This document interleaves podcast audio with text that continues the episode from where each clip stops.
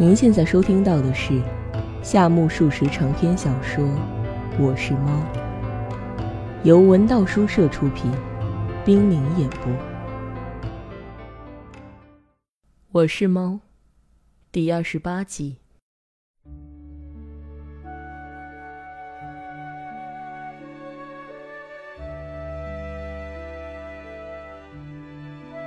风波大概是由上火引起的。上火嘛，如同字面所示，就是火往上攻。关于这一点，不论是盖伦，还是巴拉塞尔苏斯，甚至陈腐的扁鹊，全都没有异议。只是火攻何处，却存在着问题，并且到底是什么往上攻，这也是争论的焦点。据古时欧洲人的传说。基因人体内有四种液体在循环，第一叫怒液，它若上升就会大发雷霆；第二是钝液，它一上升神经就会迟钝；第三是幽液，它使人抑郁；最后是血液，它使四肢灵活。传说其后随着人类进化，怒液、钝液、幽液不知不觉地消失。至今只剩血液在人体内循环如初。因此，如果有人上火，除了血液不会有别的。然而，这血液的数量因人而异，各有定量。虽然由于性格不同而稍有增减，但大抵每人的血量平均为二公升七。据此，假如二公升七的血液一旦倒流，那么只有血道处十分活跃，其他局部则缺血，变得冰凉。这好比派出所失火，警察们却齐集于警察局，街上连一名警察的影子都不见。这在医学上叫做“警察上火”。要想治好这种病，必须使血液像从前一样均匀地遍布于全身。为此，必须将上攻之火退下去。方法是多种多样的。据说主人的仙烤等曾用湿毛巾敷在头部，身子贴在火炉上烘烤。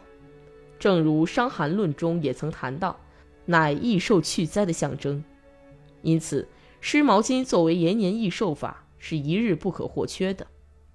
如不用，不妨试一下和尚惯用的方法。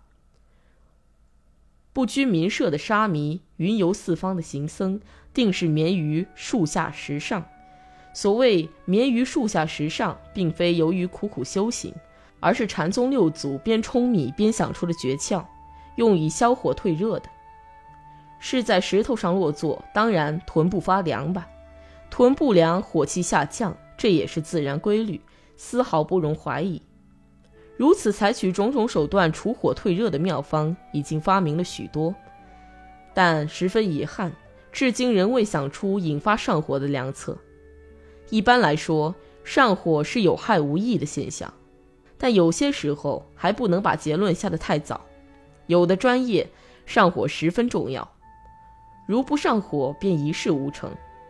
其中最需要上火的是诗人，诗人之需要火气，犹如轮船之不可缺煤。哪怕一天停止供火，诗人只得拱手代餐，成为毫无作用的凡夫。的确，上火就是发疯的别名，不发疯就支撑不住家业，名声会不大好听。因此。诗人们不以上火称之，经商定，煞有介事地称之为灵感，这是他们为了蒙骗世人而巧立的名目，其实就是上火。柏拉图给那些诗人捧臭脚，把上火称为神圣的疯狂。然而，再怎么神圣，既然疯狂，人们就不会理睬，因此还是像新发明的药名那样，称为灵感，对于诗人们更好听些吧。但是，如同鱼膏的原料是山药，观音菩萨像的素材是一寸八的朽木，鸡丝汤里是乌鸦肉，牛肉锅里是马肉，而灵感实际上就是上火。所谓上火，就是一时发疯，可以不进朝押疯人院的人，就因为只是临时性的发疯。不过，制造临时性发疯十分困难，弄得终身癫狂反倒容易，而要想只在对指挥好时发疯。累得死去活来，也很难造就成功的。既然神不给造，只好自谋生路。于是，从古至今，上火术和消炎术同样使学者们煞费心机。有的人为了获得灵感，每天吃十二个色柿子，这是基于下述逻辑：吃了色柿子就会便秘，一便秘就要火往上攻。还有的人举着滚烫的酒壶跳进滚烫的澡堂，他们认为在热水里饮酒肯定会火气上升。按他们的学说，如果这样还不成功，只要将葡萄酒烧开跳进去，保你一举奏效。然而此人因为没有钱，终于事未尽而身先死，怪可怜的。最后还有人想出个主意，如果模仿古人，也许能激起灵感。那是应用了这么一种学说：只要模仿某人的举止风貌，其心理状态也必然酷似。假如像个醉鬼那样唠里唠叨，不知不觉的心绪也会像醉酒一模一样。假如坐禅能坚持一炷香的功夫，就会觉得自己也变成了和尚。因此，如果模仿古代具有灵感的大家名作，肯定会感情冲动。传说雨果曾躺在一艘快艇上构思作品，因此只要坐在船上凝视苍空，保证会火往上攻。又传说史蒂文森趴着写小说，因此只要趴着握笔，一定会头脑发热。诸如此类，各种不同的人想出了各种不同的办法，却还没有一个人获得成功。主要是因为如今人为的激情已经成为不可能，这很遗憾，却又莫可奈何。早早晚晚，自由激起灵感的时机一定到来。咱家这猫为了人文的前景，殷切盼望这一天尽早降临。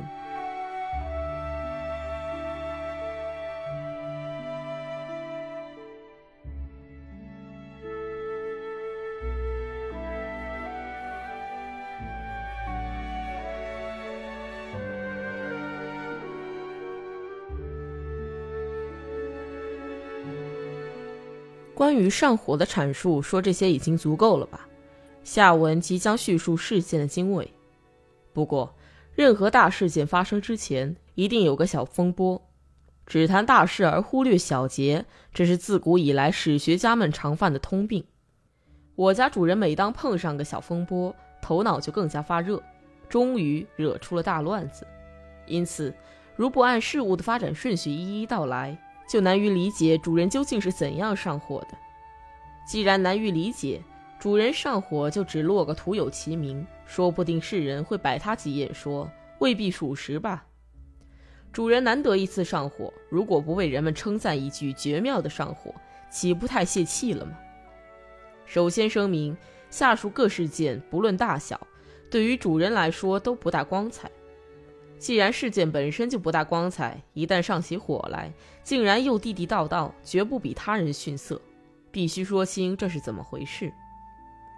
主人在别的方面再也没有什么值得夸口的，假如连上火都不吹嘘一番，可就再也没有值得大书而特殊的题材了。聚在落云馆的敌兵近日发明了打母弹，在课间休息的十分钟或放学后，冲着北方矿场开炮。那打母弹通常称为棒球，是这么一种玩法：拿一根类似特大研磨棒的玩意儿，任意向敌阵射球，管什么打母不打母的，因为是从落云馆的运动场发射，自然不需担心会射中躲在书房里的我家主人。即使敌人也不是不知道射程太远，然而这是战略。既然传说在旅顺战斗中全靠海军间接射击而获得巨大成功。那么，落在矿场上的虽说是球，也不会不奏奇效的。更何况每发一炮，全军便“嗷”的一声发出骇人之巨响呼。主人惶恐之余，手脚里流通的血液不得不收缩，烦闷之至，淤积的血液自然要倒流。应该说，敌人的计策十分巧妙。据说古希腊有一名作家，名叫艾斯库罗斯。他有一副学者和作家共有的脑袋。咱家所谓学者和作家共有的脑袋，意思就是秃头。为什么头秃了呢？一定是由于头部营养不良，缺乏生长头发的足够活力。学者和作家大多绞脑汁，大抵都很穷，这是注定了的。因此，学者和作家的头颅都营养不良，都光秃秃的。且说伊索克拉底斯也是一名作家。自然的趋势也要秃头的。他有一颗那么溜明锃亮的金橘头。然而有一天，这位先生照例顶着那个脑袋，他的脑袋平时不戴帽，外出不换冠，当然还是那个脑袋了。摇摇晃晃，晃晃摇摇，在阳光的照射下走在长街上，这便是他铸成大错的根源。远远看去，日光下的秃头明晃晃的亮。大树招风，秃头也一定要招点什么的。此刻，伊索克拉底斯头上盘旋着一只老雕，抬眼一看，利爪还攥着一只不知在什么地方活捉的乌龟。乌龟、老鳖之类肯定是美味，但是自希腊时起，竟长了一层硬盖。再怎么美味，既然有了硬盖，也就难得品尝。带皮烤大虾倒是有的，而带壳炖小乌龟，时至今日还不曾有过。这在当年肯定更是没有的事了。那凶猛的老雕正不知在何处落脚才好，忽见远处下方有个东西闪闪发光，心想妙极了。如果将小乌龟往闪光的地方一摔，乌龟壳一定会撞得粉碎。那东西一碎，我就落地，想吃乌龟肉可就不费吹灰之力了。对呀对呀，老爹要打定主意，连个知会也不给，就把小乌龟从空中向地面的秃头摔了下去。偏偏作家的脑壳比不上乌龟壳硬。便被砸了个稀巴烂，著名的伊索克拉底斯便悲惨的一命呜呼了。这且不提，令人难以理解的是老雕的居心，他究竟是明知那是个作家的头才摔下乌龟的呢，还是误以为光面石头才摔下的？因答案不同，既可以拿老雕和落云馆的学生们作比，也可以说不能相提并论。主人的头并不像伊索克拉底斯或赫赫有名的学者那样闪闪发光，但是虽然不过六铺席子，既然号称书房，虽然打着盹儿，既然将脸儿埋在玄奥的书堆里，只好把它看成学者或作家的同行。如此说来，主人的头，主人的头之所以没秃，是因为他还没有取得秃头的资格，不久也要秃的，这是即将降临于主人的命运吧。可见，落云馆的学生们以主人的头为目标，集中火力进攻，其战术不能不说是极合时宜的。假如敌人的行动持续两个星期，主人的头必然由于恐惧和烦闷而引起营养不良，要变成金桔、茶壶或铜壶的吧？如果再连续吃两周的炮弹，是金桔也定要粉碎，是茶壶也定要漏水，是铜壶也定要裂缝。连这显而易见的结局都不预测，而铁心要和敌人决一死战的，哼，恐怕只有这位苦沙弥先生了。一天下午，杂家照例在檐廊下睡午觉，梦见杂家变成了一只老虎，对主人说：“拿鸡肉来。”主人说：“是。”便战战兢兢地将鸡肉拿来。迷亭先生也来了，杂家说：“我想吃燕肉，你去分行餐馆叫一道菜来。”迷婷像往常一样胡扯一通，说：“把酱菜和咸煎饼掺和起来吃，就有燕肉味。”杂家张开大口，哼的一声，吓唬他一下子。迷婷脸就白了，说：“山下做燕肉火锅那一家已经关门，这可如何是好？”杂家说：“那就将就着点，吃点牛肉。快到西川肉铺去拿一斤牛肉里脊来。如不快去快回，就先把你吃了。”迷婷夜起后大筋跑步出发。杂家因突然体魄变大，一躺下占满了整个檐廊。正在等待迷婷回来，屋里突然发出一声巨响，牛肉每餐没能下肚，梦却醒了。主人刚才还一直胆战心寒的在杂家面前叩头，想不到他竟从厕所里窜了出来，照杂家的小肚子狠踹一脚。杂家刚嗷的叫了一声，他已经他拉着轻便木屐从栅栏门绕过去，向落云馆跑去。杂家一下子由老虎缩小为成，杂家一下子由老虎缩小成为猫，总有点沮丧，又有点好笑。但是由于主人的气势汹汹和小腹被踢的痛楚，变成老虎的事也就登时抛到九霄云外，并且主人即将出马和敌人交战，那多有意思。所以杂家忍痛跟上，走出便门。这时只听主人一声断喝：“强盗！”但见一个十八九岁戴学生帽的倔小子正往外跳离墙，佳佳心想：他算跑不掉了。可那个戴学生帽的小子采取跑步姿势，像飞毛腿韦陀天似的跑回根据地去了。主人以为大骂强盗获得大捷，主人以为大骂强盗获得大捷，并又吆喝着强盗跟踪追击。然而，想要追上敌人，主人必须跳过篱笆。如果追得过远，主人自身也就成了强盗。如上所述，主人是个出色的上火专家。他似乎以为，既然诚信穷追贼寇，那就宁肯老夫子沦为寇贼，也要追下去的。因此，他毫无收兵之意，一直冲到篱笆根下。再前进一步，主人自身就将成为强盗了。就在这千钧一发之际，蓄着稀疏蓬乱小胡的将军从敌军中大摇大摆地出马。